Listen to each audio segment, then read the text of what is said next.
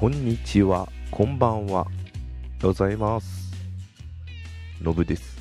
えっ、と、ガジェットガジェットポッドキャスト、第、第、第84回目になります。えー、えー、令和に入りました。えー5月、逆でしたね。5月12日、日曜日。令和ですね。令和元年になりました。4月、平成最後で、令和、5月から令和です。と言っても、えー特に何か変わるわけではありませんが、というのが、えー えっと、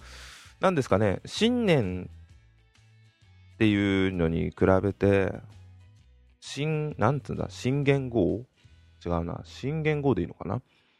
に対して、あまり盛り上がらないのかなと思ったら、思った以上に世間の、まあテレビですかね、主に。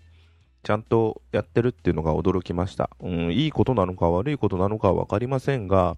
ただ今回に関して言うなら、あのー暗いことではないということで、明るく迎えられるということはいいことかなと思います。で、なんか、そういう意味で言ったら、まあ、楽しく迎えるということはいいことなんだろうなって、ちょっと思いました。明るく、えー、といつもの新年と同じようにカウントダウンを迎えして迎えるっていうことは、まあ、正しいことなんだろうなってちょっと思いました。自分自身も一応その日は、えっ、と、その日は、えー家にいまして、あのー一応カウントダウンをしてみました。テレビでやってたんで、その時は池上さんのやつ見たのかな？池上彰さんの。テレビ東京の。うん。まあ、何とも言えないって言ったら何もないんですけどね。で、年越してゴール、まあ、ゴールデンウィーク中だったじゃないですか。まあ、そのもあって、その言語が変わるというのもあって、今までで長い10連休、何もしなくても休みを入れなく、休みとか有給とか入れずとも、えー10連休が取れる。実際自分ちょっと最終日だけ仕事だったんで9連休だったんですけど、えー10連休になりまして、で、あのーあ9連休になりまして、で、2日からちょっと仙台の方に行ってきて、旅行ですね、2泊3日で友達と旅行行って、初めて東北の仙台の方行ったんですね。で、途中ちょっと、あのー友達が前に震災の後に、えっ、と、なんだっけ、木を植えに行ったっていう復興の手伝いというので、っていうので、名取の方行って、ちょっとそういう現場を見てきたんですね。まあ、思ったよりも、いや、思ってた通り、思ったよりも何も分かんなかったですね。変わってない、変わった、復興してる。ちょっと自分も知識が浅はかな部分が多いんで、こんなもんなのかなでも元がわからないからどこまで良くなったのかなって思いながらただ実際の元がわからないから比較とは言えないんですけど木がないんですね本当ねだからそこが今回植えた木はあるにしてもそれ以外の木が本当に高い木がないっていうのがそういうことなのかなと思いながらいろいろと考えさせられましたちょっとすいませんこれは自分の浅はかな知識なんで間違いだったらごめんなさいっていうので思いましたただまあちょっと行けてよかったなっていうのは一番の実感です。あのそういうそういうところですね。まあ、仙台は、まあ、仙台も、ああいう地域、えー東北一番の、繁華街の方で、えー飲み歩いたりもしました。あーすごい賑やかでした。広い地域、広い範囲内で、本当歌舞伎町とかあの辺よりも、新宿、いや、でもあんと似てんのかなでも綺麗でしたね。ああいう新宿歌舞伎町とかに比べて道道が飲み屋も美味しくてご飯あの店員さんもみんなしちゃんと優しくてご飯も美味しくてすごい良かったです。いい経験させていただきました。また行きたいかって言ったらぜひ行きたいですね、えー車で6時間ぐらいの距離にあるというのが決して遠くないと思うのでまた行けたら行きたいな。で新幹線で2時間かかんないぐらいで1万ちょいぐらいで行けるなら遠くない場所だと思いますしぜひまた行きたいなと思いました。はい。で、えーその2泊3日で行った最後の日に見てきました。本当は令和というか平成中に見たかったんですが、えーアベンジャーズエンドゲーム今回その話とその前に昨日見てきました名探偵ピカチュウの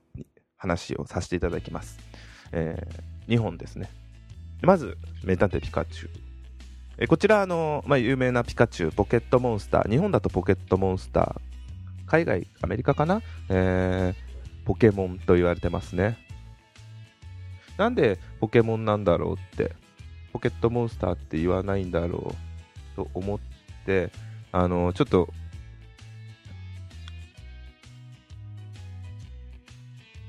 調べたんで、調べたんですね。ただ、ポケットモンスターって、あの、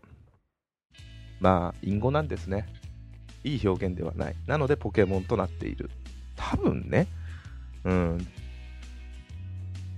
名前をそこまでけ変えなかったので、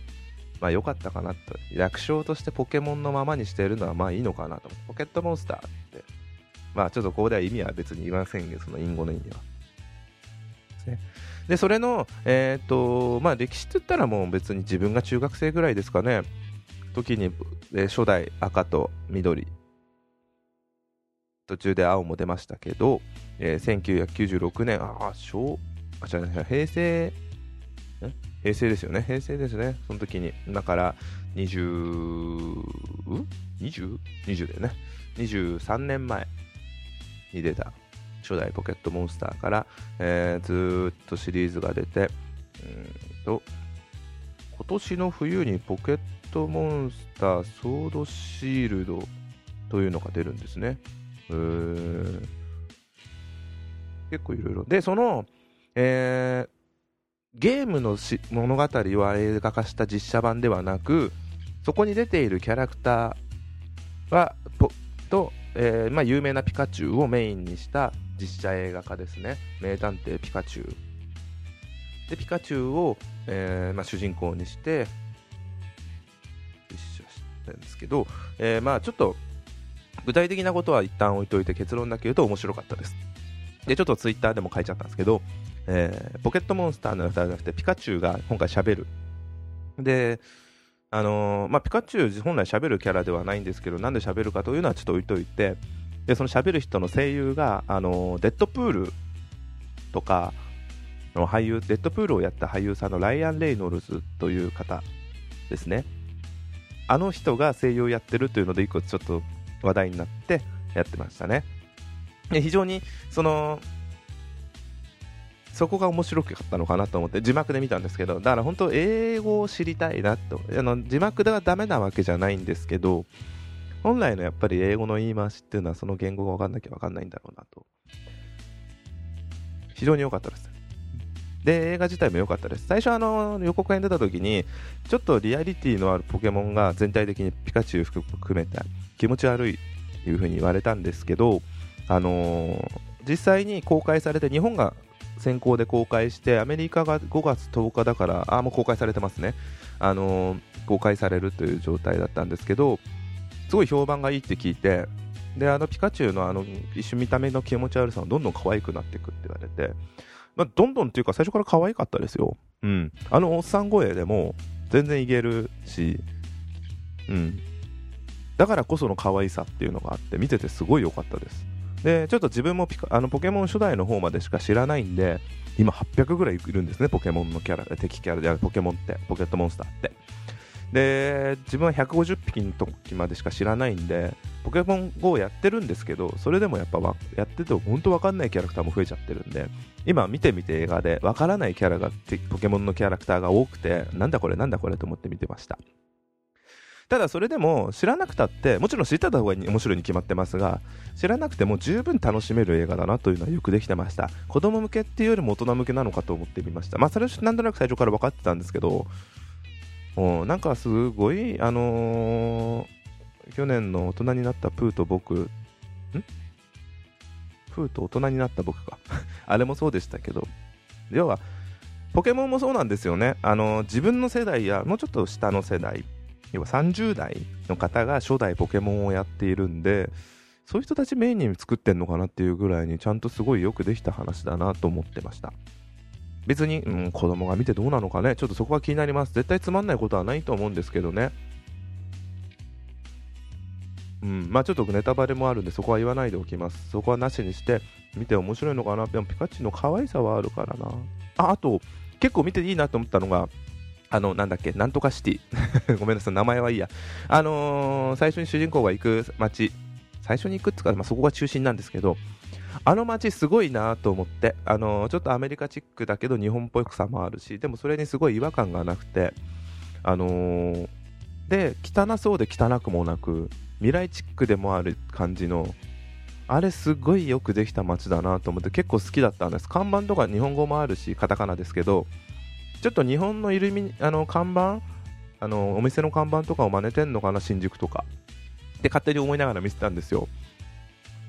ちょうど妹とこの前昨日かなそのポケモン見に行く前に話してたんですけどアキラの実写化をするって話が今上がってて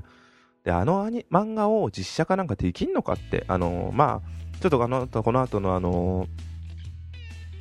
エンドゲームの方の話でもあるんですが日本が出てくるんですけどあれがちょっと変な日本が出てくるんですけどあのーアキラであのぐらいの日本変な日本だったらいいんじゃないのかなって思うぐらいポケモンの僕ねピカチュウの映画の中でのあとほ非常に面白かったです。あこれはよくできてんなって思って違和感ない日本の日本ではないんですけど、うん、描写が面白かったです。あのなんだろうな未来でもなく今でのありそうなところにピカポケモンがいる。だ別の世界っていうのはすごいわかるんですよね、うん、だからまあ良かったです。なんかすごいそこの街並みを見てるのがよかった。すごいいいなと思って。まあ日本ではないのわかるんですけど。だからあのーどうしてもゲームでしょって思っちゃう部分がまず知識としてあるから見るのを控えちゃうのは分かりますけどそれで見ないのは非常にもったいないんだろうなって思いました。なんでもそうですけどねディズニー系もそもそも最初にあの今でこそまた次の話になっちゃうけどマーベルの映画もそうなんです。漫画でしょっつって見ない人って結構いるみたいなんですよね。それと一緒ですよね。うん。あのーピカチュウに関しても、まあ、背景にあのポケモンとの話もありながら結構、あのーまあ、別の話題話もちゃんとありますしそこら辺はよくできてるなと思いながら見ました。こういうのは本当海外はうめえなと思って日本がダメじゃないんですよ。アメリカハリウッドがすごすぎなんですよ。なんですごいかって単純に金かけてるからなんですよ。ねあ言葉ですね。お金をかけてるからなんですよね。うん。ってちょっと思いました。はい。では次ですね。あのあまあ。ああえてこういうの点数っていう表現はやだけど星5つの中で言ったらいくつかっていう表現をすると4ですね、えーなんで1個足りないかって言ったらもう普通にいい映画。なんだろう。かもなく不可もなくぐらいに良かったんですけどそこなんですよね。そこで終わるから。次もっとみたいな欲求を持たせちゃった時の驚きはない部分で我のわがままとして受け止めてくれればいいぐらいな話で、ただのわがままの星マイナス星1個だけ減ってます。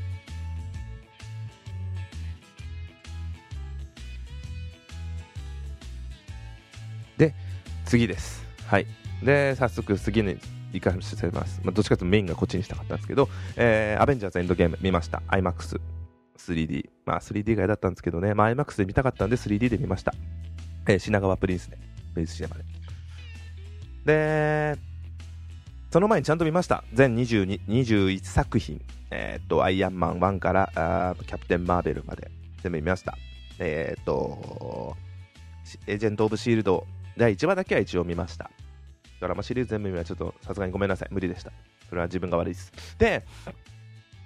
まあ感想ネタバレはしたくないんで感想だけで言うと見なくても別にいいとは思うんですけど本当見といてよかったっていうのは思いました。でいい悪いだけでも言いましたら本当に良かったです。あのー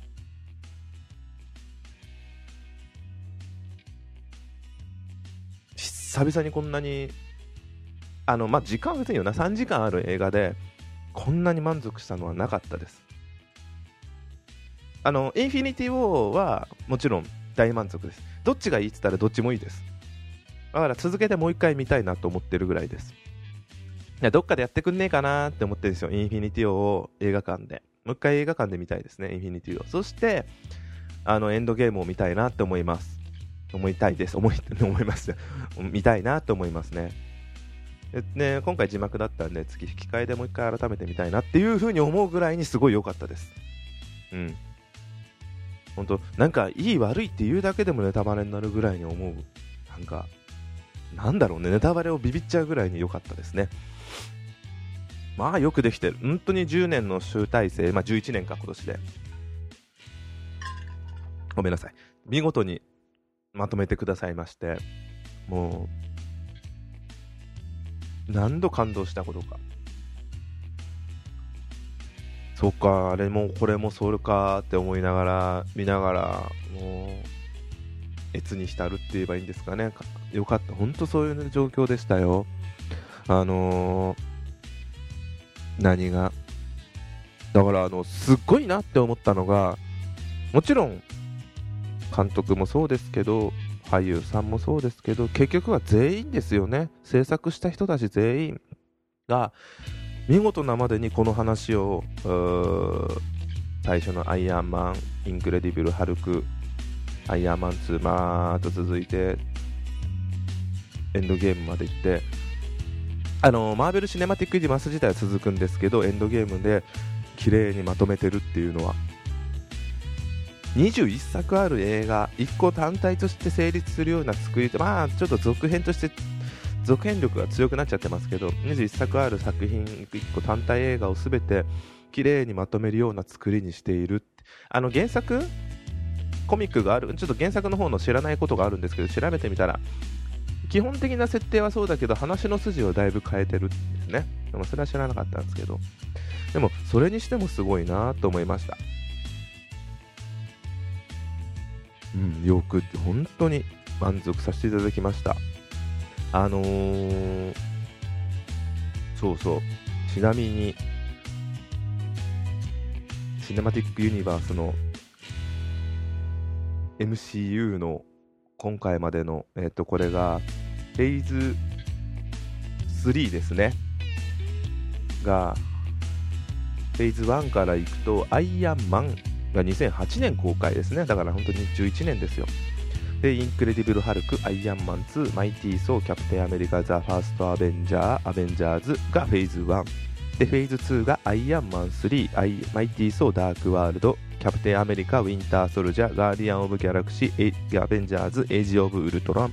アントマン。がフェーズ2。で、次フェーズ3。シビル・ウォー、キャプテン・アメリカ、ドクター・ストレンジ、ガーディアン・オブ・ギャラクシー、リミックス、スパイダーマンホームカミング、マイティーソーバトルロイヤル、ブラックパンサー、アベンジャーズ、インフィニティ・ウォー、アントマンワスワスプ、えー、キャプテン・マーベル、えー、アベンジャーズ・エンドゲームで、えー、夏7月公開のスパイダーマンファーフロムホームまでがフェーズ3みたいですねいやーすごいっすね何ですかね スパイダーマンそうなんだフェーズ3なんだエンドゲームまでじゃないんだなるほどエピローグみたいな、あ、いや、まあ、もういいや、何も言わない。まあいいか、エピローグみたいなもんなのかな。うーん。あの、スパイダーマンの予告編面白いですね、新しいやつ。エンドゲーム見てない人は見ちゃダメだよっていう。で、見た後だからこそ見たんですけど、がっつりネタバレしてるのがちょっと笑っちゃいました。そうだよな、それやんないと予告編できねえよなっていうのは、1ヶ月経ってないからまだ微妙ですけどね。でも宣伝はしたいよなっていう、その難しいところですからね。うん。ただ本当ペース早いですね。最初フェイズ1の時に、アイアンマンからアベンジャーズまでの間に、えっ、ー、と、4年あんですよね。2008年から2012年。その間の公開数が6作品しかないんですよ。で、フェーズ2も同様で、えー、3年の間に6作品。なのに2000次のシビル・ウォーから、えーまあ、今回のエンドゲームまでで2016年から2019年。要はこれも3年ですね。なのに12345678910で、まあ、スパイダーマンを含めると11作品もうなんか一気に駆け足になった気がしますね。つい最近の気まし気がしてたアントマンも2015年だけどだいぶ前の話として